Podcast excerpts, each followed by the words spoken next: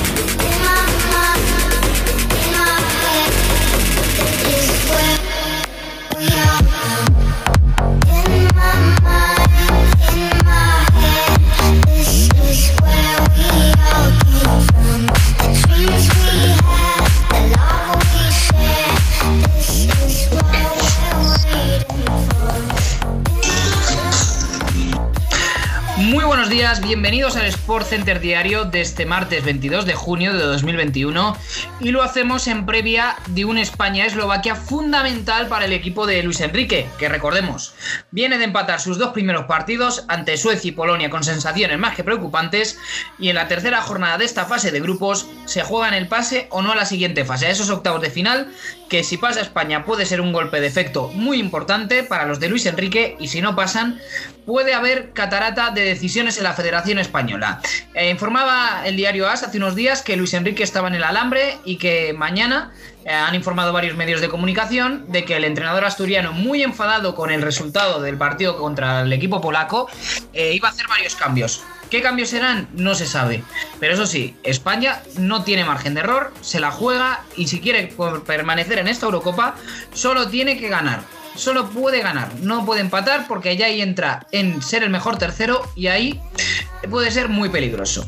Viene la actualidad del día un poco tranquila porque venimos después de los partidos de ayer de la Eurocopa, en el que Holanda ganó de forma contundente a Macedonia del Norte. Hay que decir también que se le anularon dos goles ayer al al equipo macedonio, con lo cual eso favoreció un poco también a que el equipo holandés, que fue muy superior, eh, ganara por 0 a 3. En el grupo, en el mismo grupo, Austria ganó 0-1, con lo cual eh, se meten tanto Holanda como Austria dentro de estos octavos de final. Recordemos que Austria se medirá a Italia, uno de los primeros cruces ya confirmados.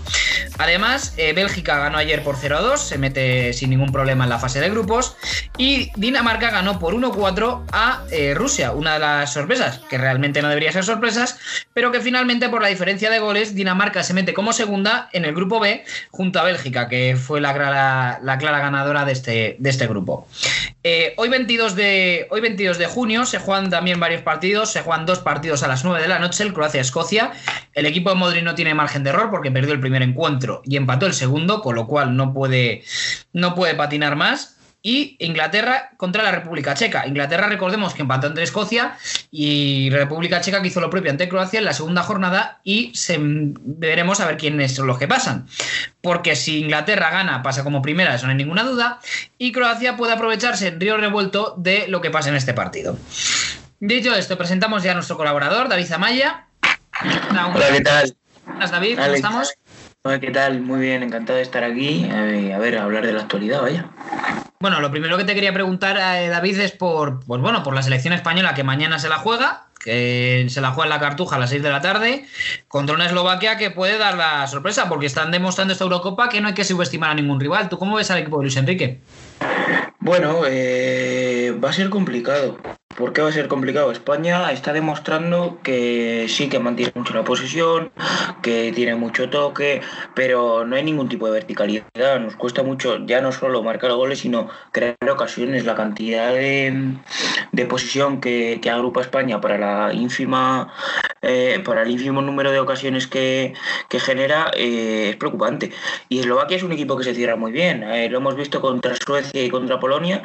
Justo contra Polonia ganaron por cerrarse muy bien, anular a Lewandowski y, conseguir anotar dos goles y, permitir solo uno. va a ser complicado, pero hombre, yo supongo que España tirará de casta, de juego y de coraje y, y, ganará Eslovaquia y pasará a la siguiente fase. Si no, me parecería un drama y habría que tomar decisiones muy serias en la federación. Eh, precisamente después de, un partido, de dos partidos en los que ya se tendría que hablar de, que España está clasificada matemáticamente, que está ya en octavos de final y que, y que solo jugarían los que menos minutos tienen, como por ejemplo es el caso, no sé, de Adama Traoré, por ejemplo, que todavía no ha jugado, pero en realidad nos lo jugamos todo por el todo contra el equipo eslovaco, que como ya he dicho, eh, puede dar una sorpresa otra vez, porque esta Eurocopa está demostrando que, que si hay equipos que esto no es un coto cerrado, esto puede ganar cualquiera, eh, Hungría empató contra Francia, pudo ganarle a Portugal, por poner un ejemplo, y además viene España, que el juego está en muchas dudas, es Morata muy señalado, y encima ayer eh, Rafael Van der el jugador del Real Madrid, recordemos, eh, la lió, la lió mucho, porque dijo, España es horrible, lo único que hacen es pasarla de un lado a otro, con lo cual generó ahí una gran polémica por sus palabras. ¿A ti qué te pareció, David, estas declaraciones de, de Van der? Bueno, eh, es verdad que eso escuece mucho, que, no tiene por qué hablar así de la selección española, eh, su opinión, pero en el fondo de la frase tiene algo de razón, es decir, jugamos a muy poquito, tenemos mucho la pelota em, y tal, pero no creamos ocasiones. Es cierto que las formas no son correctas y creo que es un comentario desafortunado y le han contestado ya jugadores de la selección, como Coque, que es uno de los capitanes, diciéndole que, que se guarden esas palabras para por si juegan con Países Bajos. Y a mí me parece correcto lo que hace Coque. Yo creo que no hay que darle mucha importancia a Van y que, y que nosotros tenemos que estar a otra cosa. Al final, eso es lo que te he dicho, es su opinión. Tenemos que respetarla, pero mm, ya forma, forma parte de nosotros el compartirla o no. Eh, sí, además ha, también ha contestado Pablo Sarabia diciendo que esas palabras han sido una cagada. Transcripción literal, no es que lo diga yo. Eh, pero al final por mucho que a lo mejor critiquemos las formas, yo creo que el fondo tiene razón. España realmente, por mucho que tenga el balón y que quiera tener el control de la posesión, si tú no tiras a puerta, no, no terminas de. No, no consigues hacer nada, porque al final, fíjate, un gol en dos partidos, ocasiones. Es verdad que ocasiones hemos tenido, pero ha habido muchos fallos.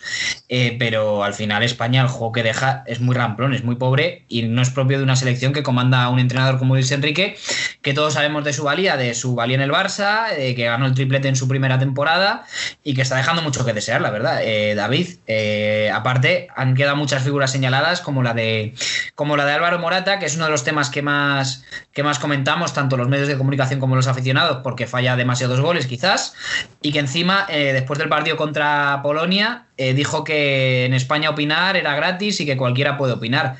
¿A ti qué te pareció? ¿Fue un error de la federación por sacarle a hablar? ¿Fue un error de él por estas palabras?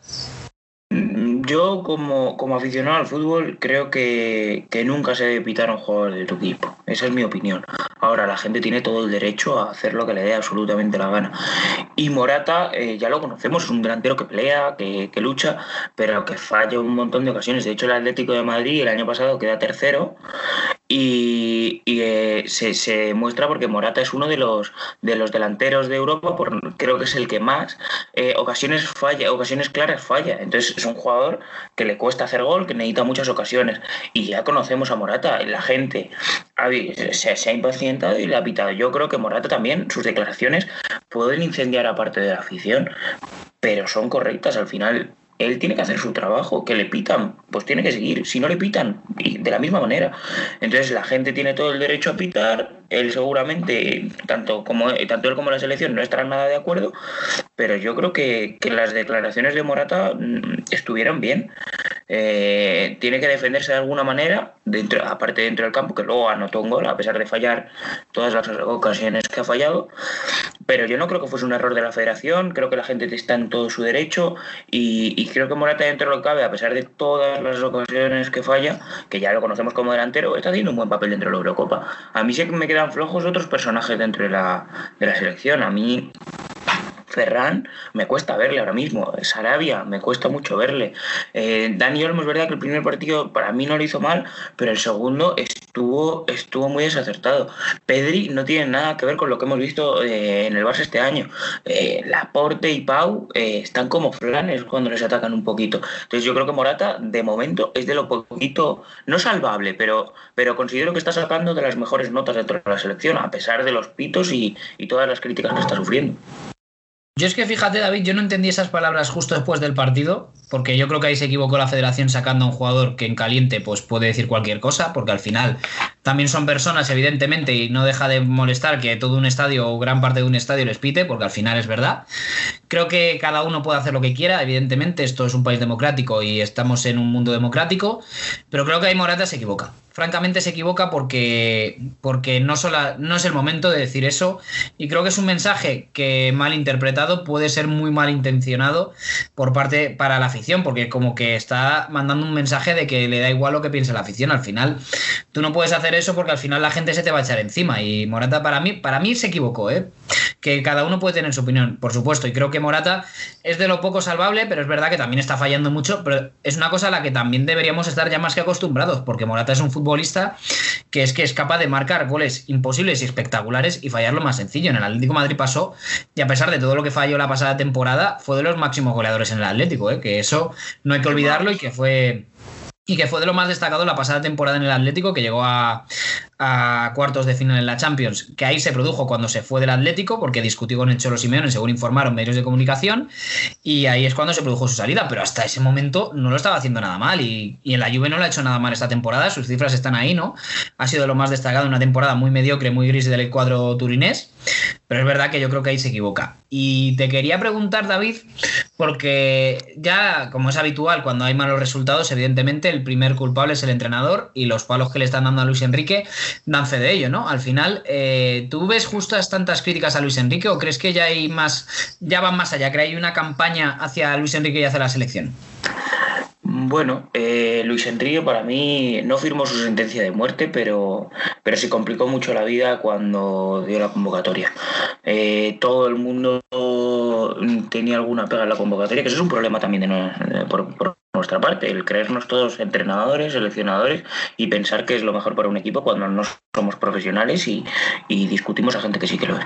Pero, por ejemplo, en este país se, defiende mucho el Real Madrid y, el no llevar a un jugador del Real Madrid y luego encima las cosas, los resultados no acompañan, vas a tener ahí unas críticas detrás por parte tanto de la afición como de los medios de comunicación que no, que, no van a ser normales y son muy salvajes.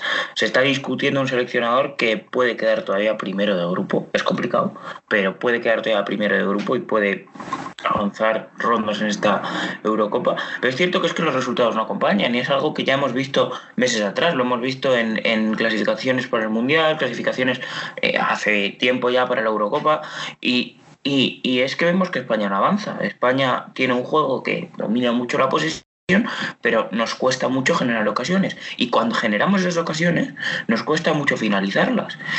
Entonces, cuando en un campeonato importante como es la Eurocopa o el Mundial, te pasa exactamente lo mismo.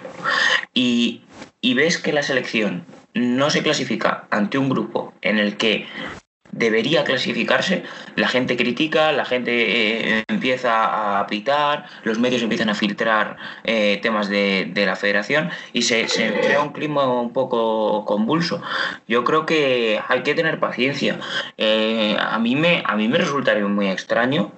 Bueno, no, es que no lo sé todavía, pero, pero que, Luis Enrique saliese sin, sin, sin ser el seleccionador en, el Mundial de Qatar. Yo creo que el objetivo de la federación es ese, que Luis Enrique sea el seleccionador del Mundial de Qatar y, y depende del desempeño que tenga, pues si continúa o no. Yo creo que la Eurocopa, a pesar de cómo quede la Eurocopa, va a seguir. A menos, yo es que también soy muy, tengo mucha confianza con que España va a pasar. Yo supongo que Eslovaquia la ganaremos y ya está, y de, eso dependemos.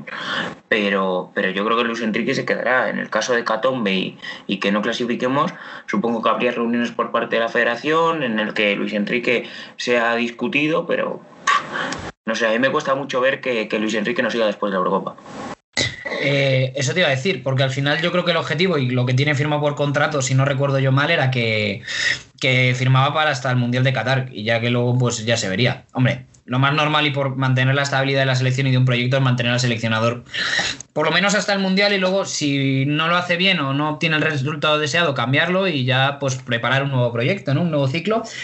Pero em, yo creo una de las preocupaciones, David, de un poco de que ha surgido últimamente es que esta selección, esta selección perdón, eh, no engancha, no, no termina de conectar con los aficionados y gestos como el del sábado que salió un vídeo en el que aparecían los jugadores de la selección que no saludaban prácticamente ninguno a la afición Evidentemente acercarse no, no era posible, lógicamente, pero prácticamente nadie, nadie saludó. Eh, eso también contribuye a desenganchar a la selección, ¿no?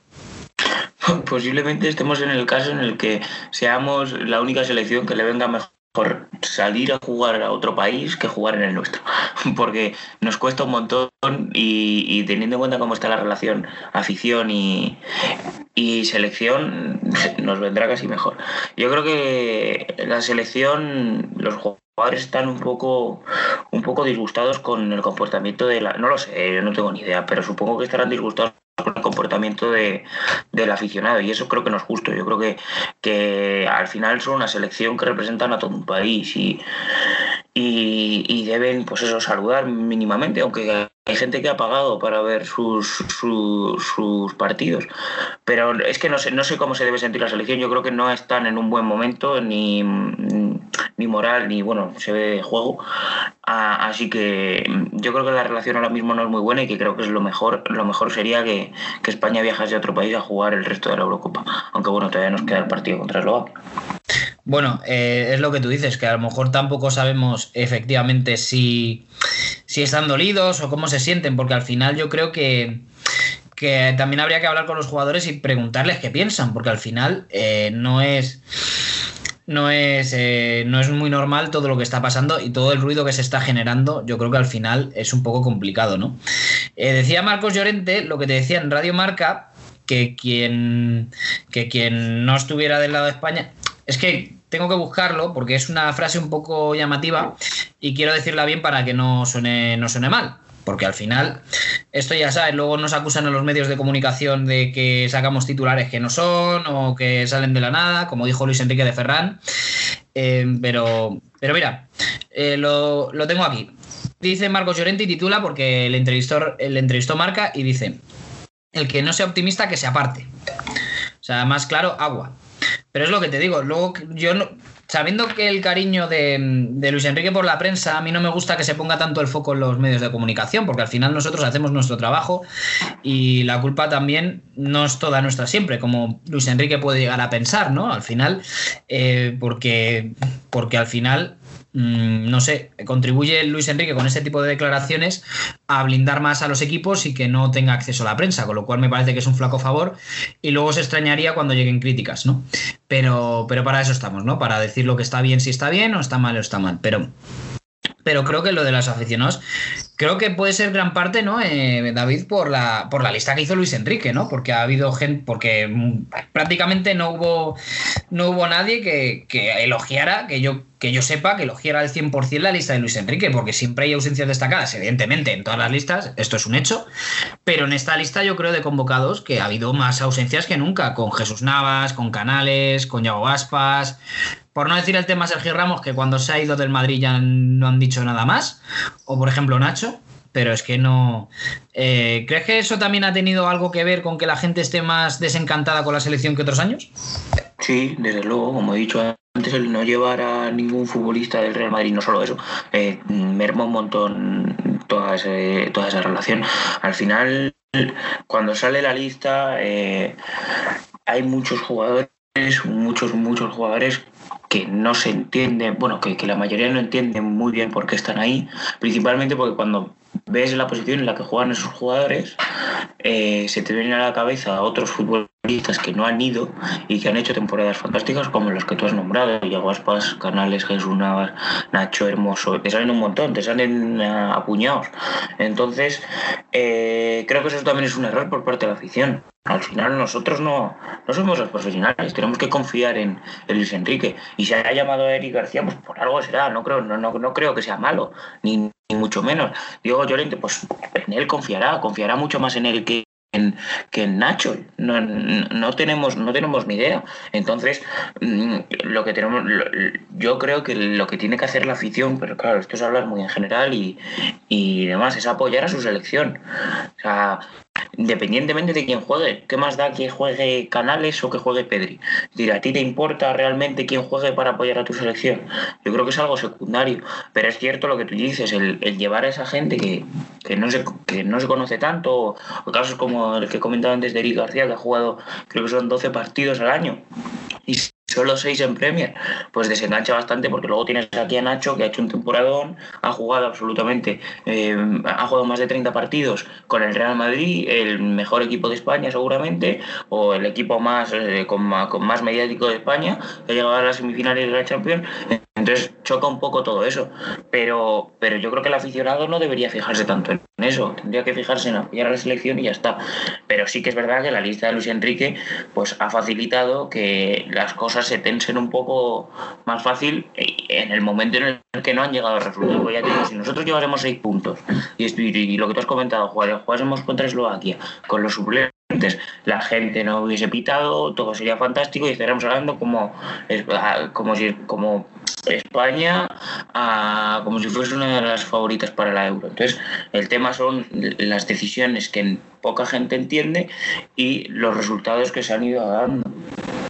Pero, pero David, yo te hago una pregunta que igual es de difícil respuesta. ¿Tú crees que si esta misma lista la habría hecho otro entrenador que no sea Luis Enrique, llámese Quique Setién, llámese Marcelino, llámese X, ¿tú crees que no le hubieran eh, criticado tanto? ¿O al revés? ¿O le hubieran criticado incluso más? ¿O es quizás porque es Luis Enrique quien ha hecho esta lista? Es que ahí está la clave. Yo, creo que también, forma, o sea, también, también influye que sea Luis Enrique, pero si lo hubiese hecho Quique Setién, si lo hubiese hecho Marcelino, se criticaría igual, siempre que no llegasen resultados. O sea, tú cuando llevas una lista que nadie espera y consigues dos puntos contra dos selecciones inferiores, seas quien seas, te van a criticar. Y encima si eres Luis Enrique, que eres polémico con la prensa, que, que pegas cortes increíble, que deja solo eh, entrar a la prensa cuando la selección está corriendo al campo para calentar y luego encima mm, no llevas a, la a, gente, a futbolistas con las que la afición se siente más identificados que los que has llevado, pues se forma un caldo de cultivo en el que eh, existe una tensión. Y ya te digo, con Luis Enrique el tema está mucho más caliente, pero que si la selección lo hubiese llevado el anterior seleccionador Lopetegui y no consigue resultados, también se lo hubiese pitado. Es cierto que Luis Enrique incita un poco más a ello, pero si lleva, si, si lleva esta selección eh, Quique Setién y empatamos los partidos contra Suecia y Polonia, a Morata se le pita igual. Y a, a Quique Setién se lo hubiese criticado de la misma manera. Sí, o sea, al final, pero es que yo creo que no tanto, yo creo que es más porque es el entrenador que es, no creo que sea porque, bueno, debería serlo por la lista, porque realmente por la lista tendría que ser criticable porque hay jugadores bastante mejores que se han quedado fuera. Porque ya hay cosas que no se entienden, ¿no? Como por ejemplo la ausencia de Yago Aspas, que es de los mejores delanteros de este año, eh, de España, año tras año, y sigue sin ir. Con lo cual las conclusiones a lo mejor pueden ser muy diversas. Ya es que a lo mejor alguna conclusión que se puede llegar es que Aspas ha tenido algún problema personal con Luis Enrique. Porque si no, hay cosas incomprensibles. ¿Cómo puede ser que Aspas, después de todas las temporadas que está haciendo en el Celta, encima con el mérito que tiene, con todo el cariño al Celta, lógicamente, no vaya? Pero hay que, hay que recordar que es que Jordi Alba tampoco iba. Porque, no, claro, efectivamente. Porque tenemos, tenemos que echar la vista atrás y ver los problemas que tenía con él en el Barcelona. Pero yo ya te digo, yo no tengo ni idea de por qué no ha llevado a esta gente, pero por algo será. Al final, por algo confiará en Dani Olmo en vez de Diego Aspas. Yo no tengo ni idea. Yo Si, si, si, yo pensase en la selección que yo hubiese llevado, pues a lo mejor me hubiese llevado a todos. Me hubiese llevado a Jesús Navas, a Canales, a Iago Aspas, a Hermoso, a Nacho, pero yo no soy el seleccionador. O sea, al final, al final el que decide es él. Y el que se va a jugar el pellejo con los jugadores que se lleve es él. Porque si, si pierde y, y, España no se clasifica para las fases finales y se queda en la fase de grupos, el que tiene un problema es él, no yo. Entonces, por eso se habrá llevado a Eric García en vez de a Nacho, por eso se habrá llevado a, Marcos Llorente como lateral en vez de a, Jesús Navas. Yo no lo sé. Si yo te digo mi selección, seguramente sería muy distinta a la que ha ido. Pero yo no tengo ni idea, el que tiene idea es él. No, está, está, está más que claro, ¿no? Y para terminar con el tema de la selección, que prácticamente nos ha ocupado toda la tertulia, te quería pedir una, una porra para el partido de España de mañana contra Eslovaquia, que a ver qué es lo que sucede. Bueno, yo ya te he dicho antes que creo que España va a ganar, pero creo porque es que confío mucho, yo que, considero que España no puede caer en fase de grupos con este grupo. Si nos hubiese tocado el grupo F con Francia, Portugal o Alemania, digo, bueno, pues vamos a intentar llegar a la tercera plaza y ser uno de los mejores terceros, con Suecia, Polonia y Eslovaquia, yo confío en que España saque los cinco puntos, incluso llegue hasta tengamos la suerte de que Polonia y Suecia nos hagan un favor y quedemos como primeros del grupo. Yo eso es lo que espero. Ahora, como España empate eh, o pierda, bueno, si pierde no nos clasificamos y como empatemos va a ser muy muy muy complicado que entremos dentro de la de, una lista de los posibles mejores terceros. Entonces yo diría que España gana. El resultado ya no me animo a decirlo, supongo que de uno, porque nos está costando eh, muchísimo anotar goles. Entonces ya te digo, pues 1-0, 2-1, algo así. Pero que España yo creo que mañana, mañana gana y pasamos de fase de grupos. Y ya para este, estos últimos cinco, cinco minutitos de, programa te quería preguntar un poco por mercado de fichajes, porque además la actualidad está un poco parada. Eh, salió ayer en el diario AS, nuestro compañero Andrés Sonrubia eh, eh, informó de que Ramos, Sergio Ramos, después de marcharse al Real Madrid, prefería el PSG a la Premier porque, de hecho, dice, según la información, dice que tiene muchas posibilidades de jugar en el PSG esta temporada y que el contrato le convence porque parece que le ofrecen dos años.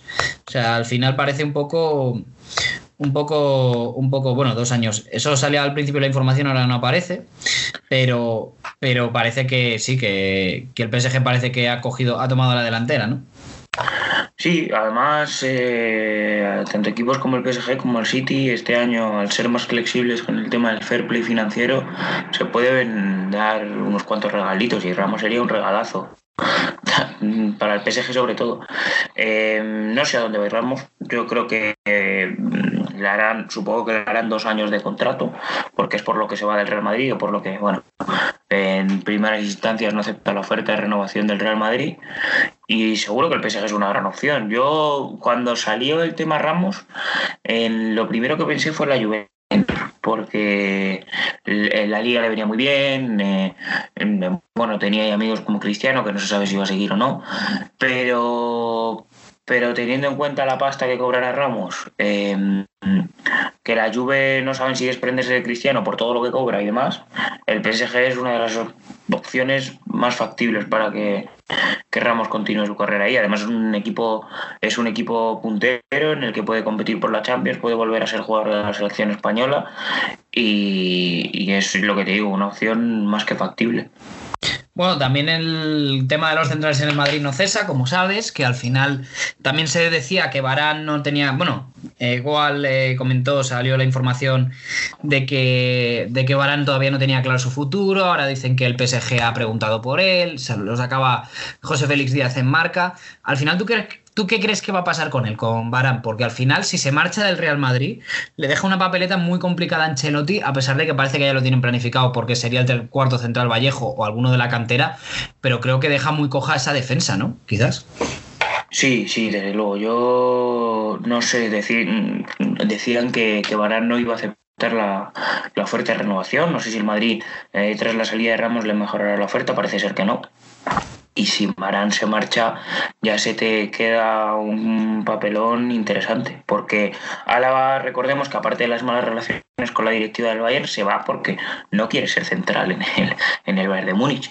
Aquí supongo que vendrá y acatará un poco órdenes digo yo confío y espero pero pero se te queda una papeleta con Militao y Nacho, que es verdad que han acabado muy bien la temporada, pero que hasta hace seis meses era impensable una defensa con Militao Nacho, o por lo menos temida por todo aficionado del Real Madrid.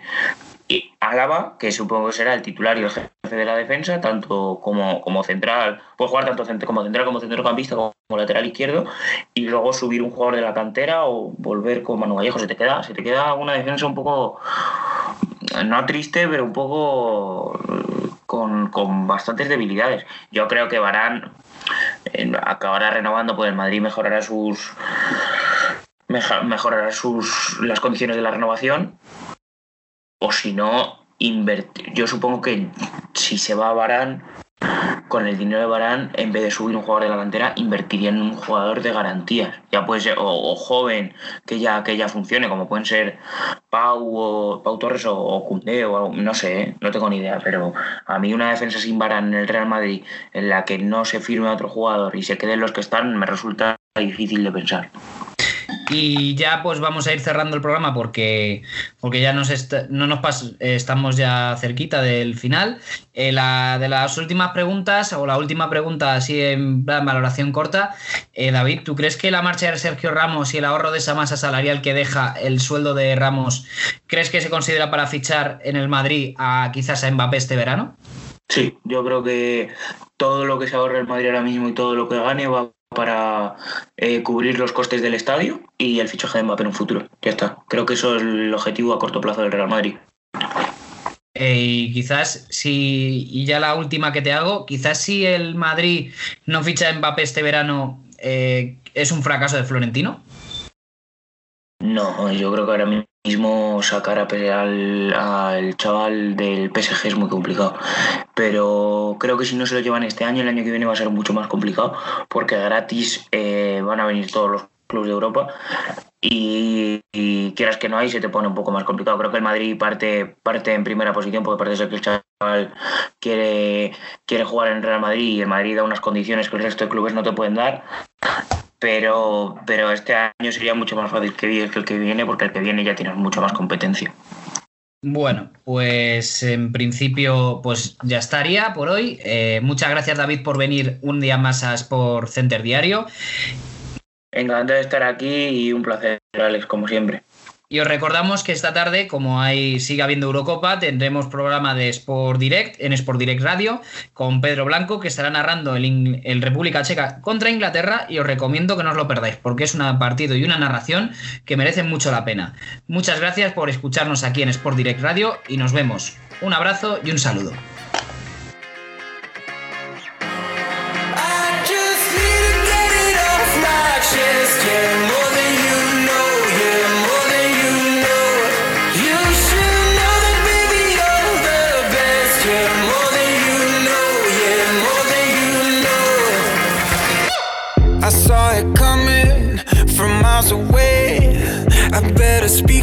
If I got something to say. Cause it ain't over until she sings. You had your reasons, you had a few, but you know that I